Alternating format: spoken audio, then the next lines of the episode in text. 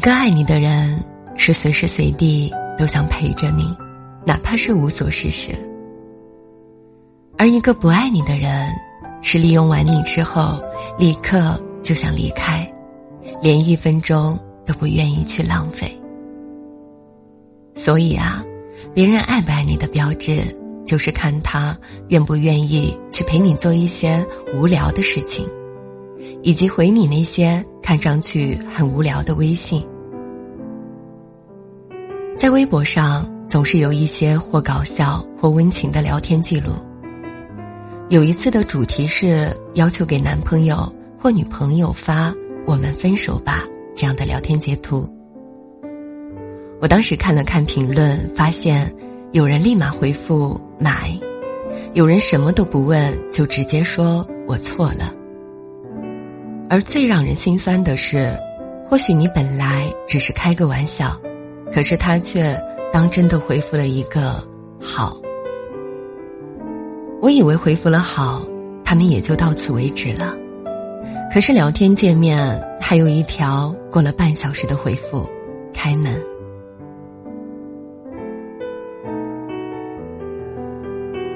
如果没有那句开门，他们之间也许就到此为止了。一个为了自己开的玩笑伤了心，一个在玩笑中认了真。其实微信上面还有很多这样的小套路，每一次使用“我们分手吧，我爱你”这样的套路，我们总是能够或多或少的知道对方对你的态度。如果他的回答刚好到了你的心坎上，那么就可以当是生活里的甜蜜；如果他的回答不尽如人意，那你也就可以当做是自己。随便开了一个玩笑而已。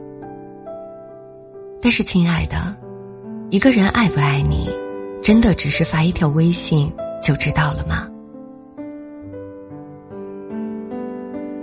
我以前见过一个很神经质的女生，只要她的男朋友没有及时回复微信上的信息，她就开始连环扣。等男朋友接到电话之后，就问为什么不回信息，然后不等回复。不听解释，就直接挂断了电话。她却依然看着手机等男朋友的解释。其实她当时给男朋友发的信息也并没有那么重要，只是淘宝图片问自己穿这件衣服到底好不好看而已。看到他的时候，我仿佛看到了琼瑶式女主附体，捂着耳朵喊着“我不听”。并且抓狂的样子，好像女生总是容易觉得自己一直很缺乏安全感，总觉得及时回复消息的速度就代表了自己在对方心里的分量。迟一分钟，这个重量就减少一分钟。如果十分钟之后还没有及时的得到回复，那么他自己就能够得出结论：他不爱我了。于是，有很多情侣相处不久就分手了。不是当初不够爱，只是一次又一次微信消息的提醒已经耗尽了对方的精力，以至于后来故事当中的男生都很害怕收到女友的微信了。甚至有些时候试探的多了，会让人感觉到恐慌与害怕。很多人说他爱不爱你，你其实无需做任何事情，你是可以靠你的心灵感受出来的。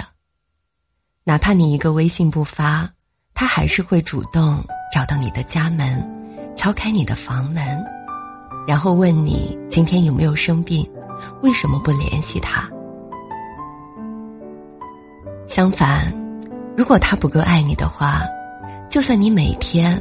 给他发了上千条的微信，你说尽了情话，道尽了委屈，你也未必能够获得一个满意的结局。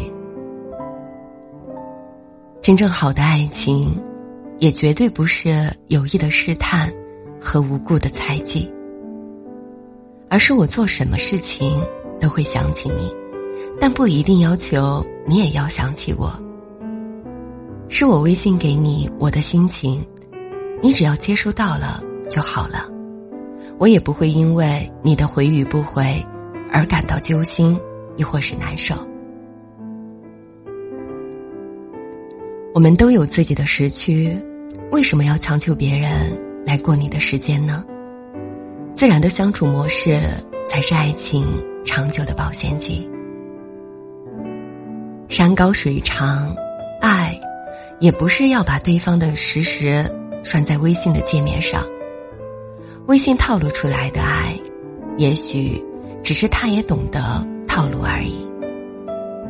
所以，一个人爱不爱你，发一个微信也不一定就能够知道。都说安全感是自己给的，可是我们总是做不到自己给自己安全感。这句话有的时候就好像是虚无缥缈。没有给我们任何的方法论，于是我们就站在寻找安全感的路口，只要看到一个方向有光亮，就拼命的跑过去，才不管对方是什么。有人说发微信就能够看出他到底爱不爱你，有人说看他怎么回复，也能够证明他爱不爱你。于是。我们就前赴后继的，也不管这种方法论到底是不是合适我们的爱情。每一次捧着手机，就好像捧着对方的一颗真心，只要打下几个文字，就能够看到这颗心是不是为自己而跳动。这难道就是你所谓的有安全感啊？我有一个多年的老友，两个人在最初热恋的时候也是时刻黏在一起，微信一秒不回都好像天要下雨，更何况两个人还在一家公司，低头不见抬头见。有时候我想，难道见面的次数还没有一条微信来的重要吗？后来。两个人也慢慢的调整了自己的状态，不再依赖手机，而是时刻的保持眼神、精神，甚至是灵魂的互动。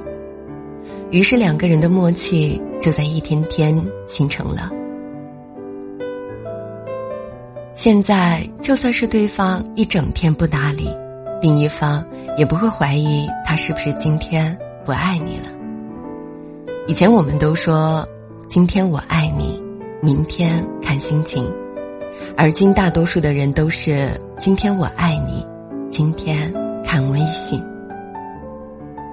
后来两个人感情就越来越好了，不再纠结爱与不爱的问题，朋友圈发的少了，恩爱也秀的少了，但是日常生活里甜蜜却变多了，彼此之间的信任度。也增加了，这难道还不是最好的结局吗？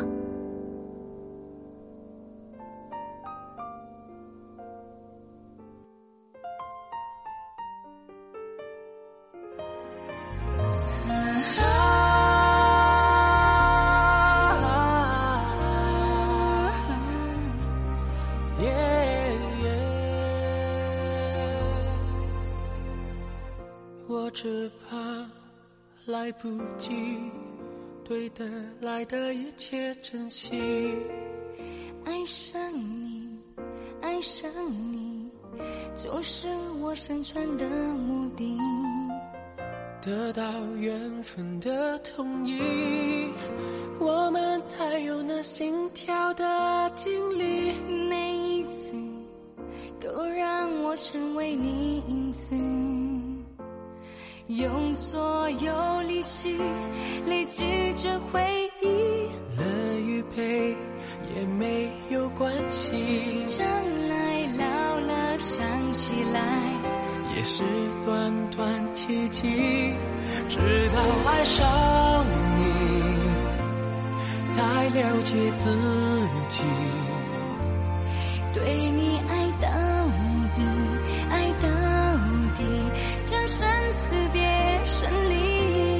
渴望看着你，脸上变换的痕迹。感谢仁慈的天意，走过了万里，还依然在一起。得到缘分的同意，我们才有那心跳的经历。我成为你影子，用所有力气累积着回忆，乐与悲也没有关系，将来老了想起来，也是短短奇迹。直到爱上你，才了解自己。